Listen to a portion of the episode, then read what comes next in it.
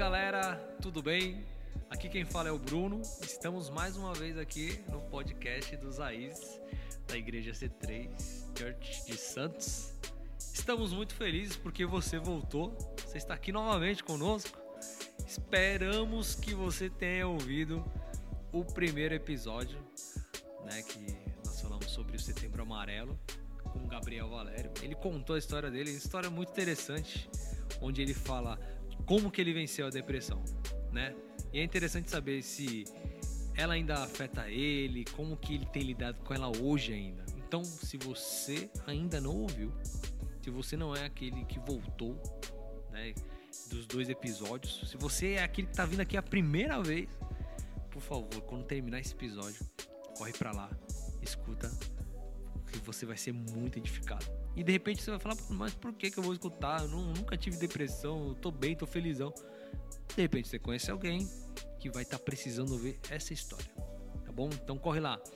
O segundo episódio nós falamos com Rafael. Rafael que é pai de quatro filhos e nós falamos com ele sobre paternidade. Isso mesmo, como a paternidade afetou a vida dele, né? Como, como que foi a relação dele com o pai dele e como que é a relação dele hoje com os filhos dele. Né? E, meu, foi um episódio muito, mas muito, muito bom. Muito bom. Eu saí muito edificado daqui. E a gente até aqui na igreja tem um curso né, que o mundo precisa de um pai. Né? E quando ele começa a falar das histórias, você começa a entender né, o, qual que é a importância do pai para a vida dos seus filhos. Né? O Rafael, no caso, tem quatro. E se você quiser saber mais, por favor, episódio número 2. E hoje nós estamos aqui você veio até aqui pensando que ia ouvir mais uma história, só que hoje não é dia de história, senhoras e senhores. Hoje é dia de responder as perguntas que vocês nos enviaram. É isso mesmo. Alguns de vocês, nós pedimos no grupo, alguns de vocês enviaram perguntas a nós. E para esta missão, eu não estou sozinho, estou aqui com meu amigo Matheus Padora. E aí, Matheus, tudo bem? Você está pronto para responder essas perguntas, cara? Fala, e aí, galera, beleza? Vamos ver qual é que vai ser, né? Vamos ver aí as perguntas. Tu falou, né, de histórias, histórias, nossas histórias, dias de perguntas, dias de respostas. Matheus, só para quem não te conhece, quem é o Matheus Padora? Então, galera, é o Matheus, é o Padora, é o Pandora, depende de como você já ouviu aí. Pandora é melhor, mano. Padoca, já ouvi várias várias formas diferentes, mas galera, tenho 30 anos, é, trabalho com marketing, trabalho com design há um bom tempo já, mas cara, a paixão mesmo é pregar o evangelho, é amar vidas, é discipular pessoas e, e isso é o que, que me move. É isso aí, galera. Então, agora a gente vai, você vai ouvir aqui a primeira parte dessas perguntas, tá? Então, a gente já está adiantando para você vai ter sim parte 2, porque tem bastante pergunta e a gente conseguiu, graças a Deus, a gente conseguiu responder tudo, tá bom? Beleza? Então vamos lá para as perguntas, começando com a pergunta que eu acredito que seja mais complicada aqui. Diz assim, ó, vocês acreditam que os animais descritos em Jó são metáforas ou eram mesmos reais, cara? E aí, mano? Vou até abrir aqui a a passagem, passagem cara, é, cara. Show. Porque, meu, o negócio aqui é muito louco. Olha lá, vamos lá. Cadê? Jó, Jó 40. Jó 40, a partir do versículo 15 foi que Eu acho que é o 15, se eu não me engano. É, então, aqui, ó, na minha tá escrito, o teu tá, tá, o nome do bicho lá é diferente, o meu tá um teu uma coisa, o teu tá outra, né? Então, uhum. 40 15 diz assim, ó, tu contemplas agora o behemote que eu fiz contigo, que come a erva como o boi. Eis que a sua força está nos seus lombos e o seu poder nos músculos do seu ventre. Quando quer, move a sua cauda como cedro, os nervos das suas coxas estão entretecidos. Nossa, eu peguei a Almeida revisada aqui. Os seus ossos são como tubos de bronze e a sua ossada é como barras de ferro. Ele é obra-prima dos caminhos de Deus. O que o fez o proveu da sua espada. Essa é a passagem que ela que a pessoa que mandou pra gente está se referindo, cara. E aí, o que, que você tem a dizer a respeito dela, mano? Então, mano, como tu falou, já é uma pergunta polêmica demais, mano. Mas, cara, é interessante, porque assim, a gente tem dois lados para ir para ela, né? Tá. Ou a gente acredita que pode ser algo figurado, tipo Apocalipse. Então, a gente tem lá ah, várias visões que João teve, né? A gente vê que algumas dessas são, são, são questões figuradas de Deus mesmo. Então, a gente tem a besta, né? É, sete cabeças, sete chifres, né? A gente tem to- todas aquelas visões né, de João e a gente pode trazer aquilo como figurado. Tá. Aí, para Jó, a gente pode ver dessa forma figurado, como a gente pode olhar para um outro lado. Foi aquilo que a gente conversou, que tem algo muito interessante aí. É que algumas versões, elas traduziam esse animal aí é, como um hipopótamo ou como é, elefante. Só que o interessante é que na continuidade do- da passagem, vai falar que o, a cauda desse animal é como um cedro. Então, cedros são aquelas árvores grandes, fortes. E, cara, hipopótamo tem um rabinho pequeno, tipo de chihuahua. Então, a ver, mano, né? não tem a ver a coisa. Então, o que acontece? Se a gente começar a tentar cruzar as coisas ali, não tinha nenhum animal, não tem nenhum animal que a gente possa eh, trazer para aquilo. Porém, existe uma linha de estudo mais especulativo, porém ela existe, que se a gente olhar com uma certa, com certo, com certos olhos, Tá. essa cauda e essas, eh, essas, essas patas dele, que são fortes também resistentes, Uhum. lembram um dinossauro bronquiossauro. Então lembram aquele o pescoção, que nem a gente falava quando era criança, quando a gente viu É aquele que Jurassic come... Park. Ah, aquele que come as folhinhas das árvores. né, exatamente caso. como fala a relva como boi aí no, no versículo 15. Ah, caraca, é mesmo, Então velho. tem essa linha de pensamento que acredita que, cara, poderia ser um dinossauro. O grande BO disso tudo é que se a gente olhar dessa forma, a gente acaba falando que então o Jó ele contemplou um dinossauro, Uhum. é, ou por visão, ou no caso real. E aí, mano, a gente bagunça a linha cronológica todinha que a gente tem cientificamente. E aí a gente começa a falar ali que o homem ele andou com um dinossauro. Então é algo polêmico, algo Caramba, perigoso. Mas a grande questão disso tudo é a gente olhar essas passagens e contemplá-las do que Deus está querendo falar ali com Jó, né? E Jó ali, ele contemplando a grandiosidade de Deus e como o Deus ele é, ele é, é onipotente em tudo aquilo. Então, realmente, é uma pergunta bem, bem Caramba, cara. tensa, mas a gente pode olhar dessa forma, né? Pra, que é algo que não, não mexe no, no nosso evangelho, mas Nossa, eu, achei, eu não tinha me ligado nessa parada do de que ele come capim como boi. como boi, mano. Caramba, cara. Olha aí, Jurassic Park revivendo. Cara, é, a gente tava até comentando, né? Tem um. acho que ele é cientista cristão. Não sei se ele é pastor, mas, mas ele prega a palavra falando. Eu já vi ele falando sobre dinossauro. É um, se vocês quiserem depois pesquisar, o nome dele é Adalto Lourenço. Tá? É um cara. Meu, já vi algumas coisas a respeito dele nesse sentido e foram bem legais. Então, assim, a- você acredita, Podora, que já viu dinossauro? O que, que você acredita, assim? Cara, um- Sem medo de ser feliz. sem medo de ser feliz. Não, na existência dos dinossauros eu tenho como certeza. Tá. Agora, em questão da época, aí eu vou falar um bagulho aqui que é muito polêmico. Mamilos? Mamilos, são polêmicos, são polêmicos. Que, cara, é, realmente, se a gente olhar dessa, com esse ângulo, a gente acaba vendo que, mano, as datas que tem cientificamente, elas não seriam exatamente essas aí. Então, cara, eu tendo um pouco para ir para esse lado, sabe? Sim. É, e aí pode ser super polêmico e tudo, mas é, é uma tendência, né? É, tudo Não- especulativo, né? é especulativo, é. Foi que nem a, a gente estava falando, né? É, muitas questões históricas de 4 mil anos e meio para trás é especulativo, não dá para a gente afirmar, né? Historicamente falando, arqueologicamente falando. Então, não dá para a gente bater o martelo. Então, a gente entra nessa linha do especulativo e eu não ficaria surpreso. Da hora, né, cara? Beleza. Então, essa aí, é eu creio que está respondida. Agora vamos mudar. É tipo assim, são várias perguntas, a gente não pegou por temas, tá? A gente pegou por ordem de envio. Essa foi, essa foi o nosso Boa. critério, foi ordem de envio. A galera foi enviando, a gente foi, foi, foi vendo para ler. Segunda pergunta. Como posso reconhecer a voz de Deus? É tipo do Cid Moreira? Né? Então, Que ia ser engraçadão, né? Bruno! Apague a luz! ligado? um bagulho assim. Bruno, vai pregar o evangelho. Você que está aí. É, cara, a gente tem a tendência de pensar que é porque eu acredito que seja até por aquela passagem do de João, acho que se não me engano é em Apocalipse, que ele fala que seus, é, seus olhos são como fogo, sua voz é como um trovão. Então a gente associa Deus sempre à voz de trovão, né? Só que uma coisa que fez a gente pensar foi a passagem de Samuel. Né, que Samuel, a primeira vez que ele ouve a voz de Deus, ele confunde com a voz de Eli. A não ser que Eli tivesse uma voz. De... A não ser que Cid Moreira é um descendente direto de Eli.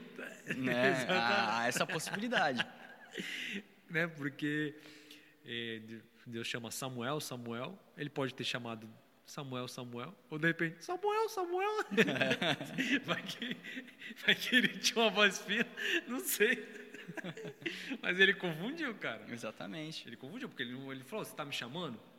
Né? Porque se fosse uma voz totalmente diferente da de Eli, tal, será que talvez ele fosse até Eli?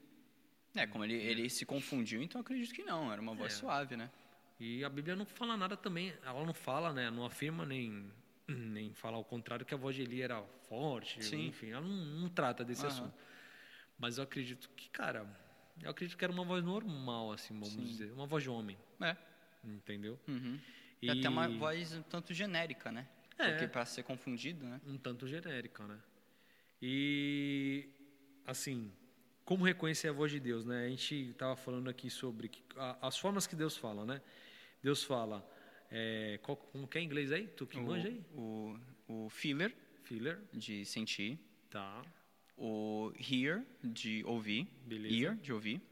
O seer, de ver. E o... Know, né? E o knower, o knower, que é aquele que sabe. Que sabe, simplesmente sabe. Exato. Tá. Então, tipo assim, tem gente que sente, sabe, sente algo, um aperto no coração, uma vontade de fazer algo e Deus fala desse jeito. Tem gente que tem visão aberta mesmo, vê as coisas, vê anjo, vê demônio, vê Deus fazendo, enfim. Tem gente que, é, qualquer outro, é, ouve Deus. O, ouve, é, escuta, ouve, a voz ouve, audível. Audível. Audivelmente. Doideira. E tem gente que tem convicção. Exato.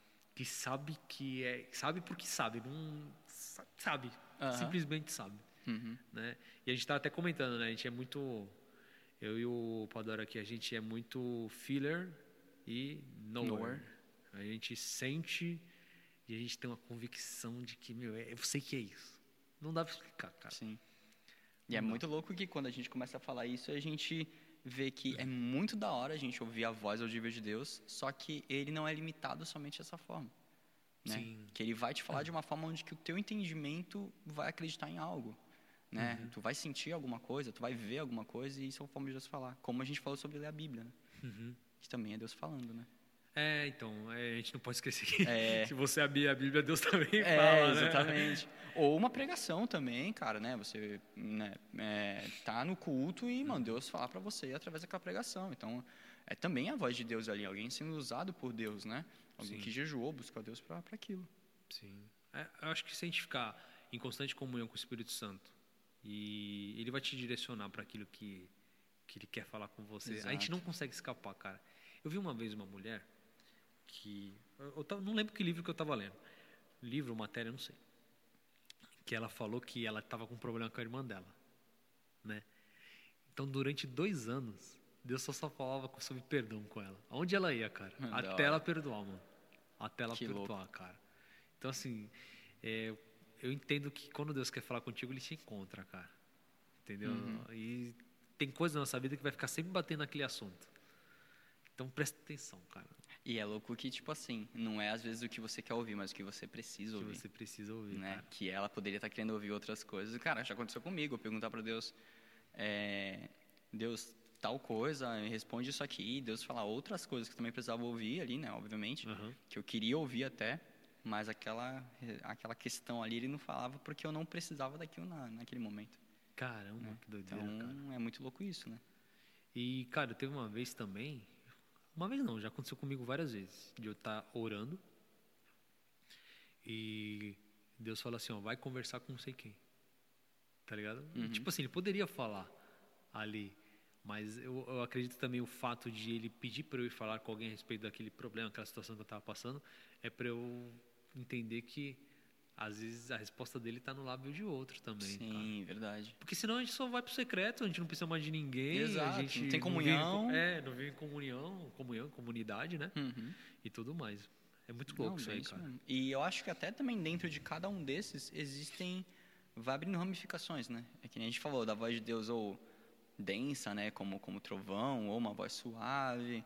Ou você vai ter uma visão aberta, é, que às vezes é só a visão, ela vem só para a tua mente, ou você vê aquilo com teus olhos abertos, Ah, né? sim. Então tem, também tem ramificações dentro dessas, né? É, É, tem, daí- tem gente que sonha, né? Tem gente que Que sonha, exatamente. Então tem vai abrindo muitos leques, né?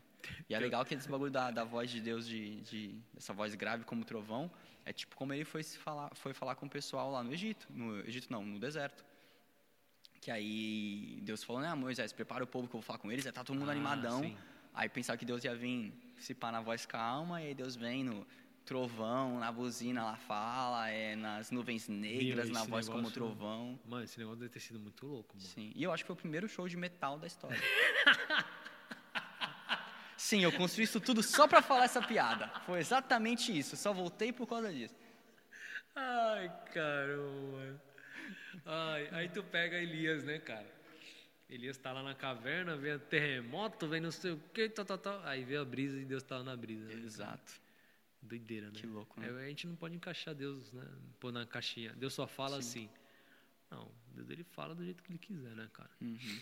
Uma, uma- um exercício que eu fiz uma vez é pegar aquele filme Todo Poderoso com Jim Carrey Uhum. e, e ver ele com uma cosmovisão cristã. Tipo assim, mano, o que, quais elementos de Deus que tem nesse, nesse filme? Show da Cara, hora. muito, velho, muito, mano. Ele, ele, tipo, é um filme muito, tipo, evangelístico, cara. Quando tu pega assim e fala, mano, deixa eu ver como que Deus fala. E lá, mano, Deus fala de muito jeito, velho. Não tem um jeito, tipo, específico. Tu vê o cara lá, mano, Deus usa as árvores, Deus, as aves, Deus... usa- Mano, aí tu vai vendo assim, tu fala, caramba, cara. Tu termina um filme com a cabeça explodindo, assim. Porque... E Deus te falou pelo filme. É, entendeu? Mano, hum, moleque, deixa eu te contar. Acho que eu já falei isso aqui. Não, isso aqui não, mas eu falei pra alguém já. Mano, tem uma vez que eu tava vendo Breaking Bad, mano. Série de droga lá, de os caras. Aí um cara foi lá na cadeia falar com o outro, falou: "Ó, Eu vou te soltar daqui.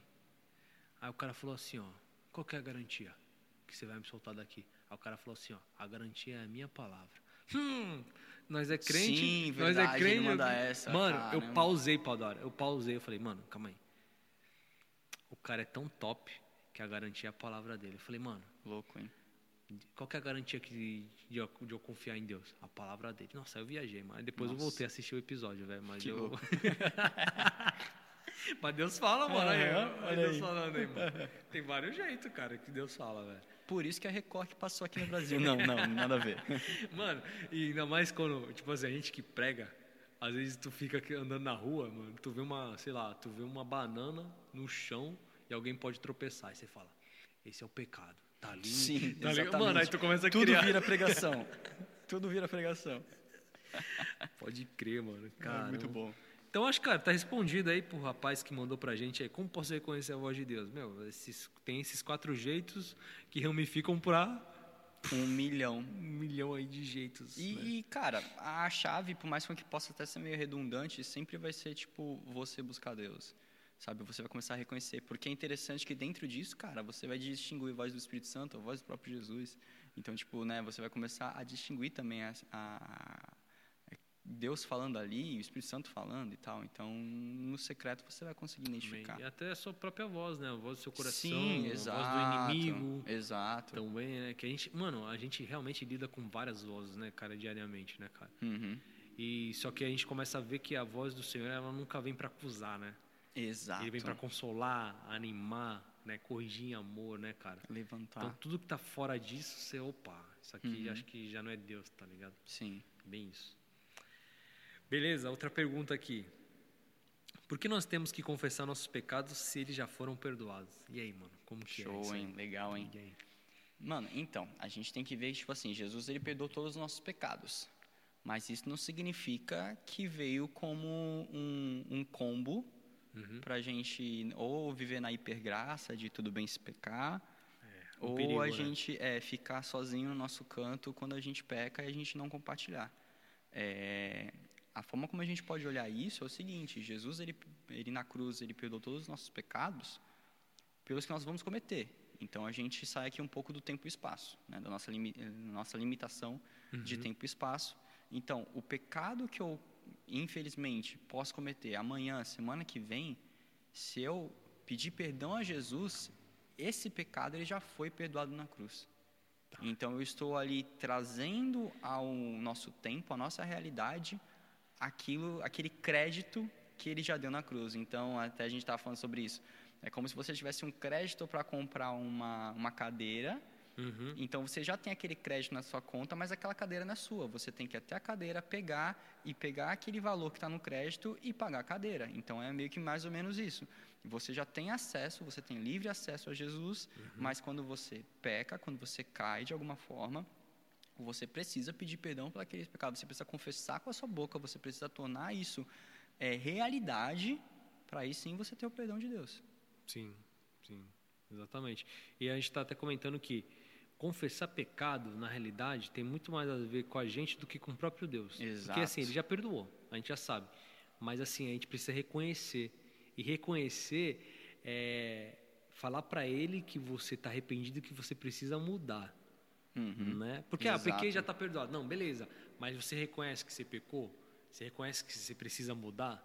Aí que vem o arrependimento. O arrependimento é mudança de rota, né? Exato. Então, Diferente de remorso. É, é, né? Que foi o que aconteceu com Judas, né? Eu, Judas, eu ele não se arrependeu, ele teve remorso, né? Ele teve remorso. Que doideira, né? né? Isso aí. Cadê o próximo? quais são os indícios de que de fato eu vivo uma vida para Deus? E aí? Eu tenho uma palavra para isso: fruto. Boa. Fruto. O fruto do Espírito é alegria, paz, longanimidade, benignidade, bondade, fidelidade, mansidão, domínio próprio e amor. Né? Então, se você vive uma vida para Deus, ela vai te render frutos, mano. Agora, Exato. se você não der não deram, não está dando fruto, é hora de você pensar se você está vivendo com Deus. É bem isso. Exatamente. E viver com Deus, tipo assim, ah, eu estou dando um fruto, digamos assim, entre aspas, de amor, porque eu amo a família. É, cara, mas não é amar a família. O amor, né? Vamos pegar o que a Bíblia fala, toda a Bíblia fala sobre amor. Então, mano, é amar Sim. o teu inimigo também. É, e amar o teu próximo cara. como a ti mesmo. Então, são um, realmente é, é, não é pegar aquela palavra ali de, de paz, que nem né, a gente falou sobre o, o, fruto do Espírito, e colocar uma paz é, mundana, digamos assim, algo comum no mundo, sabe? Uhum. Não, é a luz da palavra, que aí é o difícil de viver, Sim. que é o mais complicado mesmo. E ter relacionamento com Deus, né? Não dá pra gente viver uma vida para Deus sem relacionamento com Ele. É porque também assim, né? A gente não, não, não quer dizer que você está andando com Jesus, você já vai adquirir tudo, né? Tipo assim, ah, poxa, então não tô, sei lá, eu não tô andando com Deus porque eu não sou tão paciente, longâmino, né? Calma, cara, você tá, Sim. né? Às vezes o cara, você de repente precisa de paciência, só que você é um cara benigno, por exemplo, uhum. de repente, né? Você já é um cara bem tranquilo uhum. em relação Sim. a isso. É, a gente tem frutos que eles aparecem mais, né? O que, o que é o que é que a gente está querendo dizer é tipo assim, é, acho que é Paul Washer que fala, né? Não tem como ter um encontro com Jesus e ficar do mesmo jeito. Ficar do mesmo jeito. Da mesma forma que, tipo assim, se você um caminhão se encontrar com você, você não vai ficar do mesmo uhum. jeito, você vai ficar todo estourado, né? Ele, ele assemelha, né? O encontro com Jesus é o encontro num caminhão, né? Uma batida num caminhão. Não tem como continuar a mesma pessoa depois desse encontro. Então, assim, se se encontrou realmente com Jesus verdadeiramente, você muda, cara. Exato. Agora, se você não mudou, presta atenção, mano. Se você realmente se encontrou, cara. Uhum. Porque, meu, é. Eu acho que o maior milagre na vida do ser humano é a mudança, cara. Boa, verdade. Porque tem gente que, ah, eu fui curado, beleza. Mas foi transformado? Exato. Entendeu? Porque uhum. eu acredito que a cura é um meio, não um fim, mano. Tem muita gente que leva a cura como um Exato, fim. Exato, verdade. Tá ah, quero ser curado. Uhum. Beleza, e depois que foi curado? Ah, eu voltei a fazer fazer tá ligado? Uhum. Fui, antigamente eu mancava, agora eu vou pra balada sem mancar, tá ligado? Sim, eu sim. vou pros lugares errados sem mancar, tá ligado? Pô, velho, não, não, é assim, mano. É só o vem a nós, né? É, entendeu? E aí, uhum. sabe? Então, É, Jesus, eu creio que ele curava até com o intuito de mostrar um amor para que as pessoas, poxa, ele me ama, né? O que, que eu fiz para ele me amar? Uhum. Gera curiosidade, né? Sim. Poxa, ele me ama, então eu vou atrás desse amor, eu vou querer conhecer esse amor, né? Aí, é, os dez leprosos, né? Dez Verdade, foram curados, né, um voltou. Cara, aquele que voltou, ele foi reconhecer, ele estava passando já por uma transformação. É mesmo, né? né? Caramba, é verdade. Os outros né, nove, beleza, cura, acabou, era o que eu precisava, entre aspas. E, e já era, né? Uhum. Caraca, show. Próxima. Namoro sem propósito é pecado? E aí, Padre? E aí, então, mano, é aquele negócio que até tava conversando com o David, galera. E, mano, ele falou um bagulho que foi sensacional, gente. O namoro, quando ele não tem um propósito, então, cara, é só a pessoa sendo egocêntrica, é só a pessoa ela pensando nela mesma, é só ela sendo egoísta, ela né? só ela sendo egoísta, mano. E ser egoísta é pecado. Exatamente. Porque imagina só, gente, o namoro sem, sem, sem propósito, e que nem a gente falou de uma forma, dessa forma egoísta, cara, só pelo próprio prazer, uhum. não vai dar em nada, cara.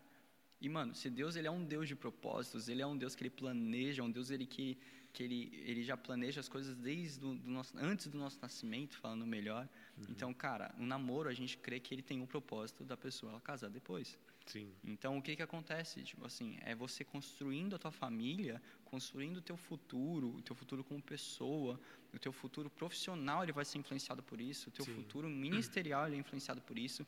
Então, cara, o namoro, ele é uma das coisas mais importantes da sua vida, sabe? Da nossa vida, né? Então, até que eu falei, é, né, antes de quando eu vi que eu estava gostando da Gabi, né, que eu falei que a gente namorou e noivou durante um ano e meio, uhum.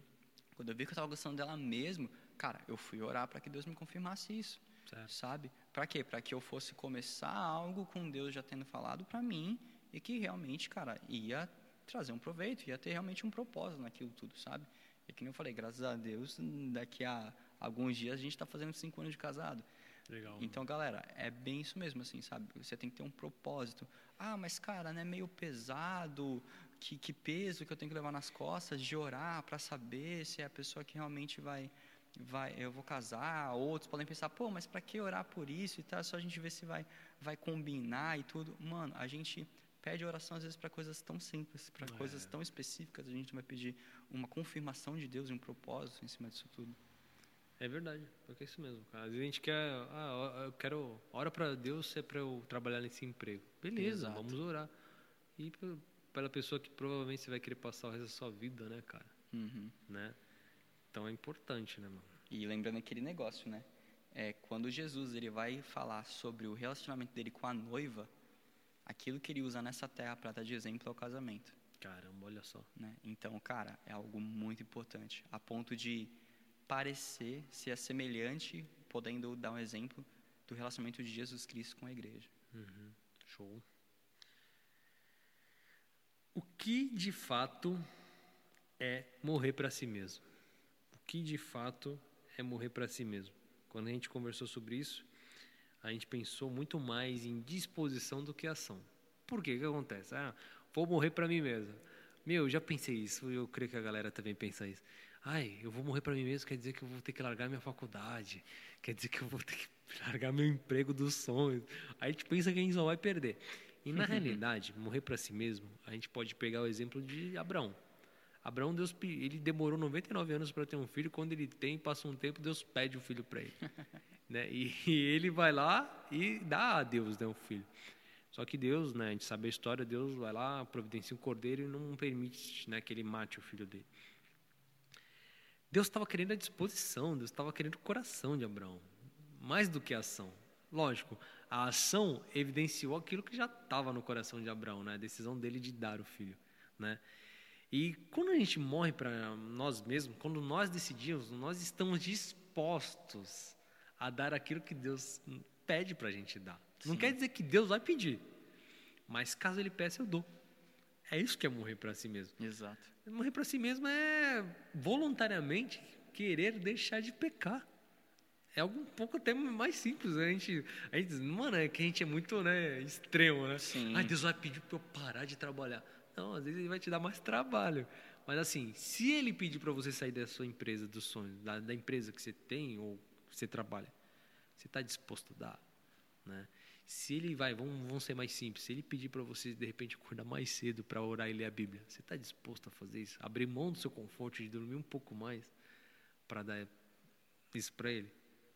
Isso que é morrer para si mesmo. Exato. Não precisa ir tão longe, né, Padora? É, e aí também nem pense assim, cara, mas isso é muito difícil. Difícil vai ser, mas impossível não. Porque um versículo que é para a gente ter lógico, a Bíblia toda é para a gente ter como, como guia na nossa vida, mas é que é muito interessante para isso, é lá em Filipenses, que fala que tende em vós o mesmo sentimento que teve Cristo Jesus. Caramba, é verdade, que ele não né? usurpou ser igual a Deus. E aí, no caso, né, ele se entrega por nós. Então, cara, é isso que a gente tem que fazer, mano. A gente tem que ser. Tem em nós, mano, esse mesmo sentimento, a gente entregar a nossa vida pelo propósito de Deus. Porque a gente falou, né, sobre namoro aí com propósito. Sim. Pelo propósito de Deus. E que nem tu falou, ah, mas aí eu vou, eu vou perder tal coisa. Mano, a palavra fala o seguinte: quem perder a sua vida, acha lá. Achará, né? Então, quando você entrega aquilo que você acha que é bom, Deus te mostra o propósito da sua vida. Caramba. mano. E, e engraçado, mano, que a gente espana no primeiro, né? Porque assim, ai, quem perdeu sua vida, então quer dizer que eu vou perder. Não, mas calma aí, tem a segunda parte, vai achar. Exato. a gente já espana sempre no primeiro, cara. Não vou perder. Calma, calma, calma, calma. Você não vai perder, na realidade você vai achar, né? Que nem você falou, né, cara? Caramba, da hora, mano. Muito louco. Tô gostando desse negócio de pergunta. Tá muito top. Ah lá, vamos lá. Próxima pergunta. A pessoa que eu discipulo não quer nada com nada. Isso aqui não sei se é uma pergunta ou um desabafo. Sempre sai pela tangente. Devo largar de mão? E se eu largar? Eu vou pro inferno? é um desabafo misturado com medo, tá ligado? E já pensando em largar, porque já tá pensando no inferno, tá ligado? O- o- tipo assim, o cara, vai ouvir a resposta aqui e já vai te chamar já. Ô, fulano, valeu. e aí, mano? Ah, mano. O que, que, que, tu acha, Podora? Cara, eu acho que é assim, mano. Se a pessoa, ela, ela tá saindo pela tangente, a gente falou, não quer nada com, com nada, então, mano, aí já tá a resposta. Ela não é o teu discípulo, na verdade. Sabe? Porque o discípulo, ele tem que seguir o discipulador. Sim. sabe? Então Jesus ele chamou alguns, outros foram a Jesus, mas todos depois, como nós hoje, como discípulos de Cristo, buscamos a Ele. Então, cara, o discipulador ele vai sim é, zelar pela vida dos seus discípulos, Certo. mas os discípulos eles precisam ter o seu discipulador como espelho. Então, vai ser um confidente, vai ser alguém que você, como eu falei, vai se espelhar, vai aprender. Então, cara, e tem que se abrir, mano. Então, tipo assim, se o cara não se abre por completo, se o cara ele fica sempre fugindo, então ele de fato não te reconhece como discipulador. E outro ponto aí na segunda pergunta, se eu largar, eu vou pro inferno? Não, você não vai, mano. Fique em paz porque a própria pessoa não quer, mano. Exatamente. Entendeu? Não ah, na naquela série que a gente assistiu, The Chosen, que, cara, é muito bom, velho. Se você não assistiu, procura o aplicativo The Chosen, é sensacional. Tá na segunda já, né? Tá na segunda, né? é, cara, sensacional.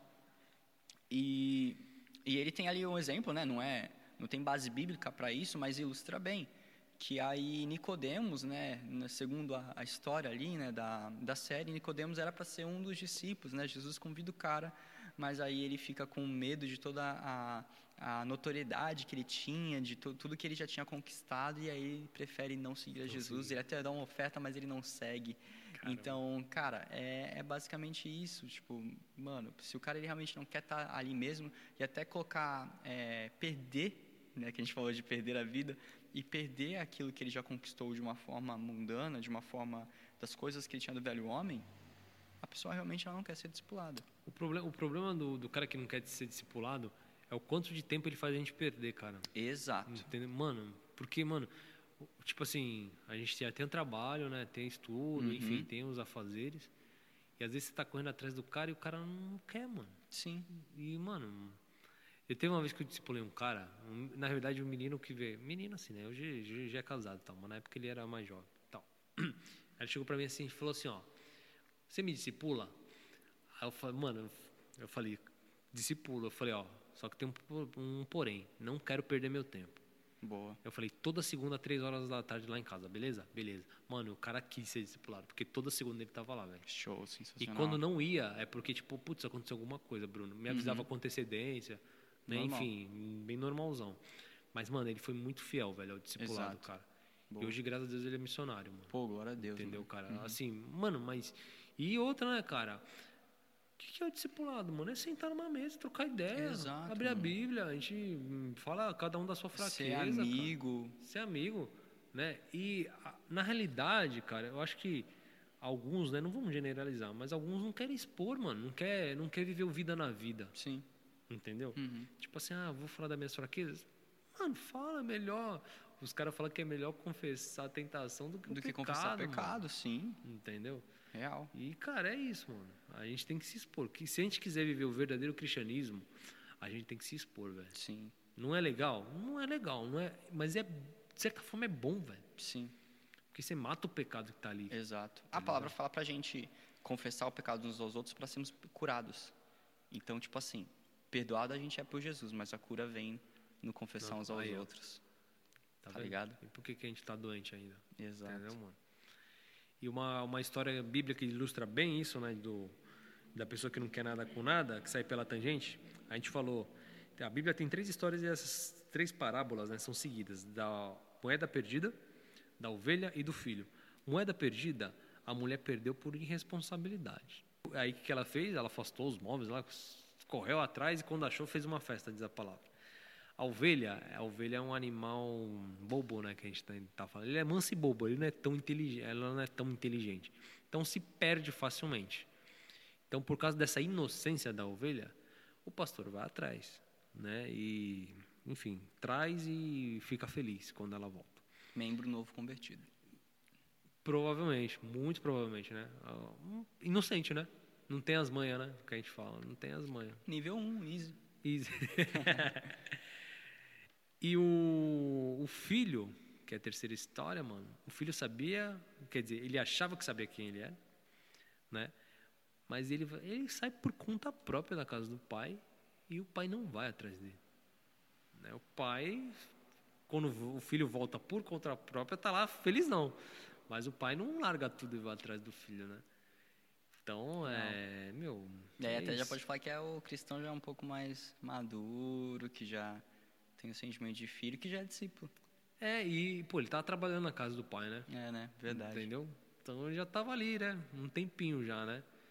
Então, cara, é, respondendo aí, mano, sem problema, cara. Não é que sem problema. Lógico, aí, você, você de repente tem um coração pastoral, você tem um coração que ama a vida, você vai querer insistir na pessoa, você não vai querer se perder. Só que é o quanto de tempo e energia que você está gastando ali Exato. e se tá valendo a pena. É, porque, mano, o nosso tempo é precioso. A gente só tem uma vida pra gastar, mano. É verdade, né? Então, cara, vamos gastar com quem dá valor. É diferente de, tipo assim, alguém que, mano, a pessoa ela quer mudar, mas ela, ela trouxe muita coisa, ela é uma pessoa que veio muito zoada, sabe? Então, realmente, ela tem um trabalho mais devagar, tudo bem, gaste mais tempo mesmo com essa. Mas alguém que realmente é isso que nem a pergunta falou, tá realmente querendo ir para um lado para o outro, não tá realmente resolvendo? Então, essa pessoa realmente é é uma boa se abrir mão. Porque ela já abriu mão de você. É, isso. a Bíblia é a palavra absoluta de Deus? É, cara. Totalmente. Certeza? Sem, sem nenhum medo de falar que sim. Eita, e aí? Quais são os pontos que tem para trazer? Sei que você Então, tem uns pontos aí é, pra eu trazer. tenho, mas são meus pontos, tá, gente? Não é tipo nada de, de muito estudo teológico, artigo, não é nada disso. É, cara, eu tenho três pontos que pra mim são meio básicos pro cristão. Uhum. O ponto um, mano, é eu reconhecer que se Deus ele é onipotente, onipresente, onisciente, onitudo, nada ia sair do controle dele. Certo. Então, aquilo que nós temos como a, a palavra dele, a, o único manual que ele deixou para nossa vida, não ia ser corrompido. Porque Tá. ele é poderoso demais para permitir que até o seu escrito sagrado seja corrompido. Sim. Então, nós partimos desse ponto um, que é basicamente já é o, o tudo, mas vamos partir desse ponto um. O ponto dois é que nós cremos na Bíblia da versão protestante, tá? Por quê? Porque existem é, outras versões e tal, né? Como a versão católica, que ela tem 14 livros a mais. Uhum. A gente não concorda com esses 14 livros a mais porque eles se contradizem, segundo a nossa visão. E a nossa visão fala que os outros 66 livros, eles conversam uns com os outros, falando de uma forma bem, bem rápida aqui. Então, a gente tem isso, que esses livros eles se conversam, eles foram é, determinados ali pelos pais da igreja e tal, né, que montaram isso, é, e eles chegaram nessa, nesse número de 66, como eu falei, que eles se conversam, né, a gente vê referências do, do, do Antigo Testamento no Novo Testamento, a gente vê é, profecias, indícios no, do, no novo, do Novo Testamento no Antigo Testamento, então a gente vê que a Bíblia toda se conversa ali, todas as a gente pode até pegar aqui e falar que basicamente todos os livros eles falam sobre o dia do Senhor. Então a gente vê que a Bíblia ali ela é perfeita naquilo, tá? Então como eu falei, a gente desconsidera esses outros 14 porque nós não cremos ali na, na nessas relações, né, deles, a gente crê que eles não têm essas conexões. E também a Igreja Católica ela manteve ele também porque eles fundamentavam, alguns deles fundamentavam as doutrinas católicas, então por isso que a Bíblia hum, Católica tá. tem esses 14 a mais. E qual o nome desses livros? Os apócrifos, apócrifos. ou deterocanônicos. Tem Detro. Esse, é, deuterocanônicos, mais ou menos isso. É. Ou apócrifos, né? Porque hum. às vezes apócrifo pode soar meio pejorativo. Ah, tá. então tá. é, tem essa, esse segundo nome. Tá. É, e aí tem o terceiro ponto, que eu acho que é o mais louco, mas eu acho sensacional. É que lá no, no tabernáculo, no tabernáculo é, a gente tinha o santo lugar, onde que tinha lá o menorá, e o menorá iluminava a leitura da, Menor, da Sagrada Escritura. Menorá é como se fosse um candelabro, no é, caso. um candelabro, é um, uma a lâmpada da época, a lamparina da época. Aquele lampião, sabe? É, da sua avó, que tem um sítio em Atibaia, é um daquele. e aí era o, o lampião da época, para iluminar ali o que eles já tinham de, de Sagradas Escrituras. Tá. Cara, o mais louco é que o menorá, a maioria de vocês já deve ter visto que é aquela, esse candelabro que ele tem é, três, três velas de um lado, três velas do outro e tem uma vela no centro. Uhum. O que é interessante disso, galera, é que em cada uma dessas hastes, elas têm um conjunto, uma fileira de três símbolos, um, ali um kit com três símbolos, e cada um desses tem três. Esse, Ou seja, o que, que é Tu sabe o que, que é, é, uma, é uma a Bíblia cita como uma taça, uma maçaneta e uma romã. E é mais ou menos uma romã, aquela frutinha. Ah, é? é? mais ou menos isso assim. E aí o que que acontece? Tem esses três e eles se repetem três vezes em cada uma dessas hastes. Tá. Então são nove por haste, ok? Tá. Nove é, símbolos em cada ah, uma das tá. hastes. Então a gente tem três hastes para um lado, três hastes para o outro a coluna central, uhum. que também tem esses, essas, esses três, então também tem mais nove. Tá. E a base do menorá é constituída por, por esses três símbolos de novo. Tá, tá bom? Então a gente tem 27 de cada lado é, e 12 no meio.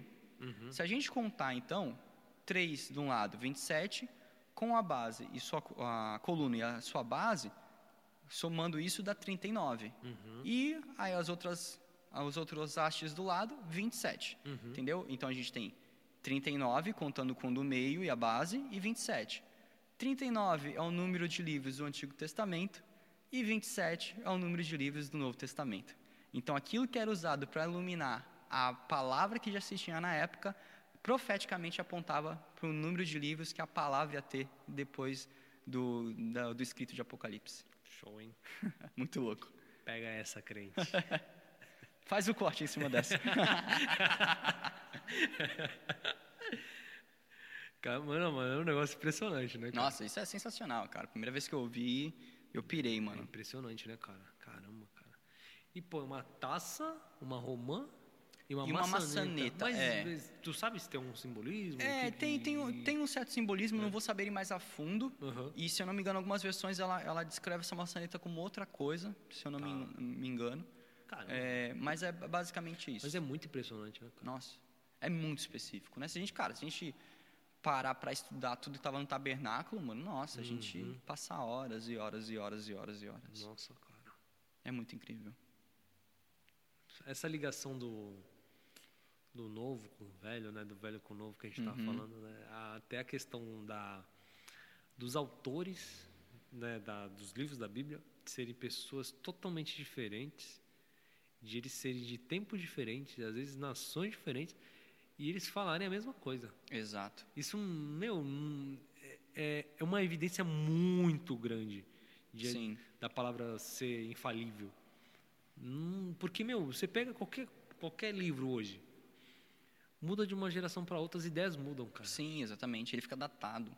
Fica datado, né, cara? A Bíblia ela não fica datada. E ela, né, já várias vezes tentaram ocultá-la, destruí-la e nunca conseguiram.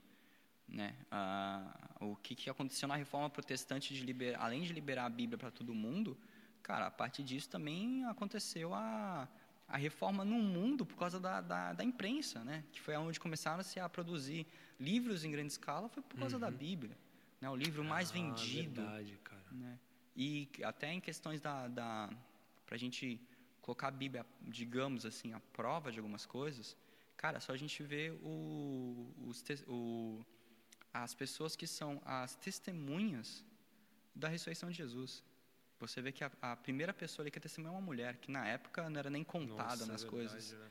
Né? E a gente tem uma galera lá no meio que era cobrador de impostos, né? ex-cobrador de impostos, que é alguém super é, questionável né? para o pessoal, uhum. para os hebreus, para os judeus e a gente tem uma galera que é iletrada e tal. A gente tem Lucas lá no meio, beleza. A gente tem Paulo lá no meio, beleza. Sim, sim. Mas a gente tem uma galera iletrada, a gente tem pessoas de todos os jeitos, né? Até para mostrar que a Bíblia é para todos, né, também, né? Muito né? Para todos os povos. Caramba, cara. O foi o primeiro livro a ser impresso, né? Foi a sim. Bíblia, Gutenberg. E cara, eu vi uma história, eu não sei se eu li num livro e eu não lembro se o cara falou que se era uma história ou se era real mas eu acho que era real, por, por conta do teor, né? Uhum.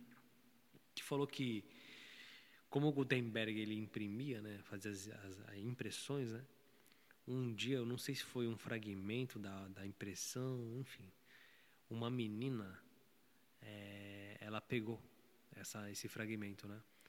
E antes de ela ler esse fragmento, ela sempre ouviu falar que Deus era mau, que Deus uhum. era severo, uhum. né? Então ela cresceu com aquilo que Deus. É como se hoje em dia, tipo assim, ó, não põe a mão ali que Deus vai te castigar, sim, sabe? Sim. Uhum. A galera cresce com isso, né? Então, na cabeça é, pô, se Deus te castiga, ele é um Deus que, né, pune, um Deus mau, né? Enfim, ela cresceu com isso. E, cara, engraçado que esse fragmento que ela pegou da Bíblia foi exatamente João 3,16. Ah. Só que não tava tudo. Uhum. Tava só a primeira parte. Porque Deus amou o mundo de tal maneira que deu. Aí ela falou assim: Meu, ele amou a ponto de dar, então ele não é mal, velho. Caramba, que louco. louco mano. Que louco. Ele não é mal. E ela mudou o pensamento dela sobre Deus. Isso porque ela não viu o resto do versículo. Sim, pode tá crer. Se ela visse o resto, uhum. tá? Então ela falou assim, mano, então, se Deus amou o mundo a ponto de dar algo, ele não é mal.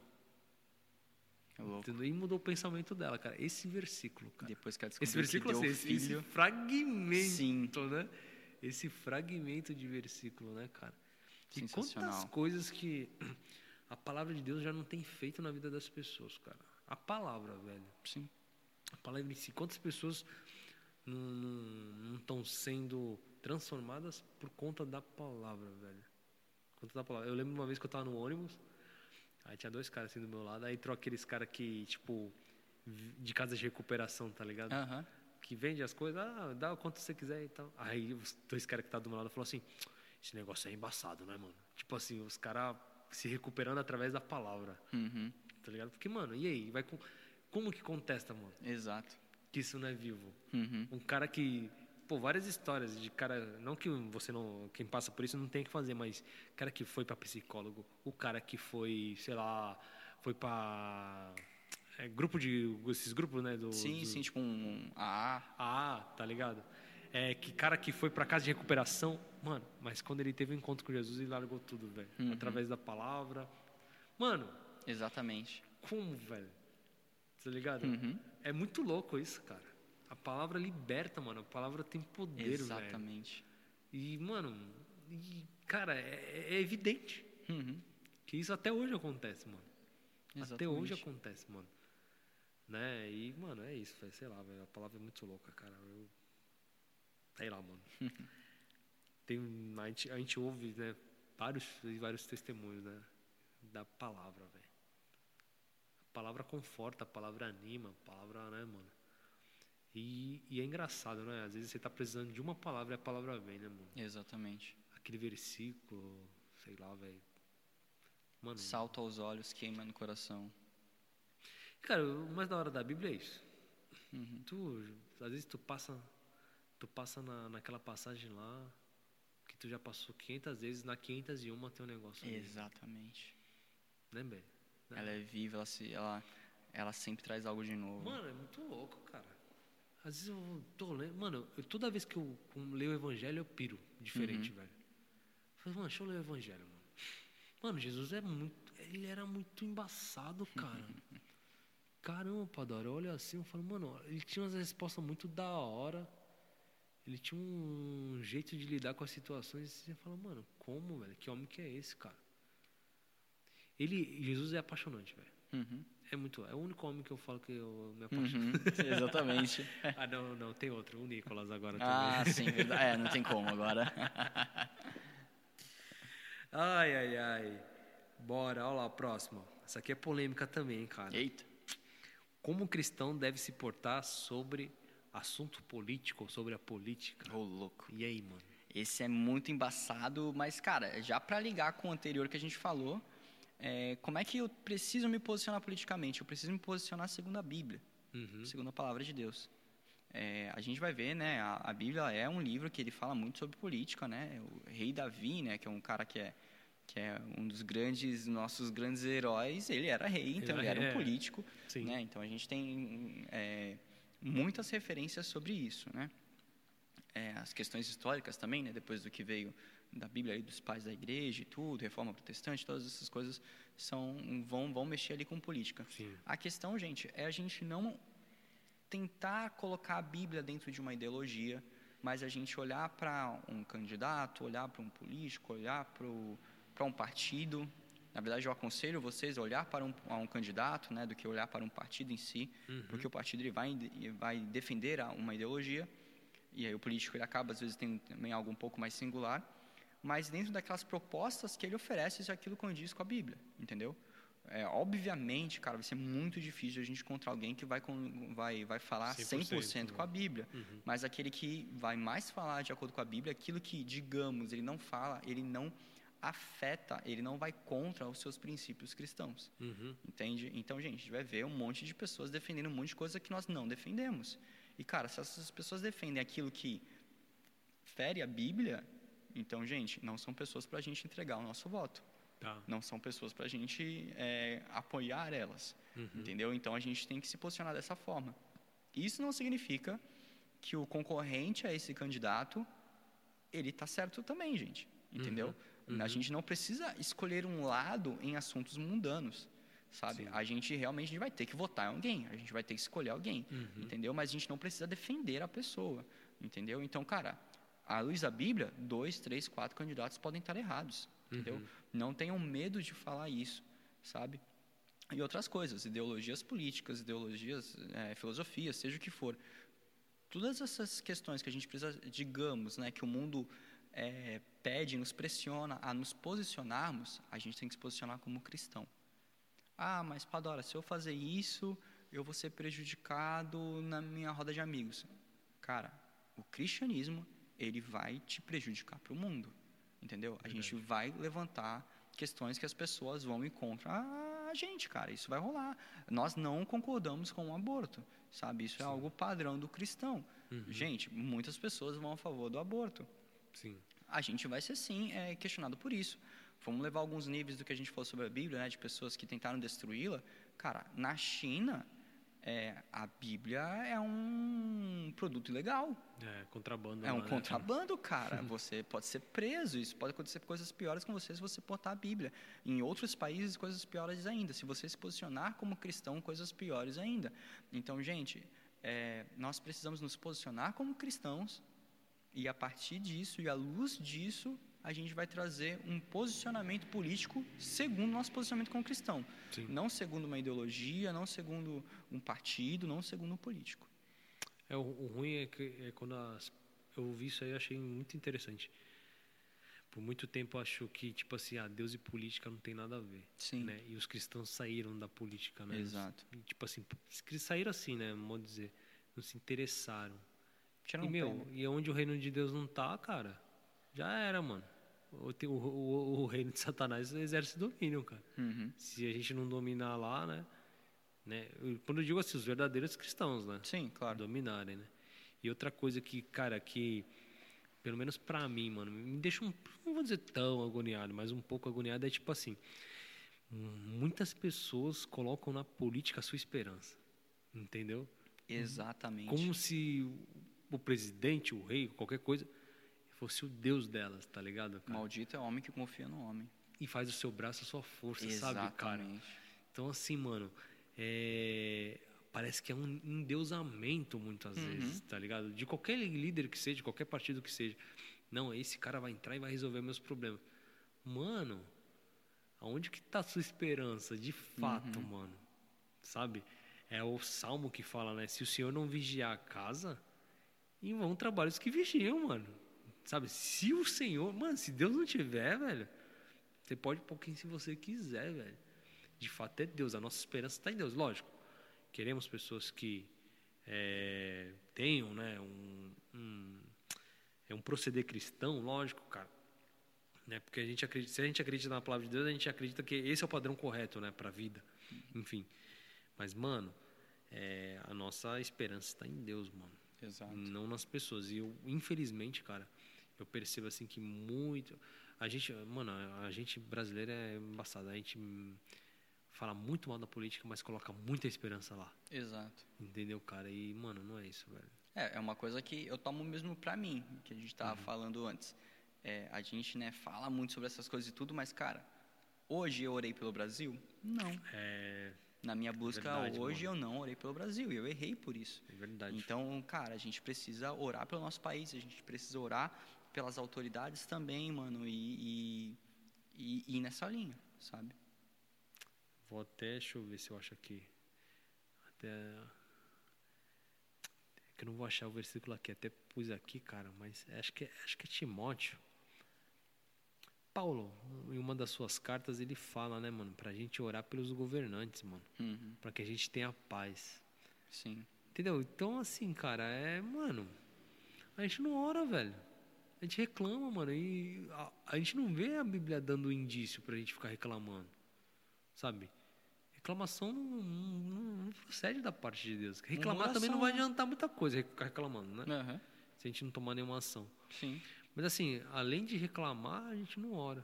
Uhum. Né? Então, mano, vamos orar. Independente do, de quem estiver lá, mano. Uhum. A Bíblia fala, ore.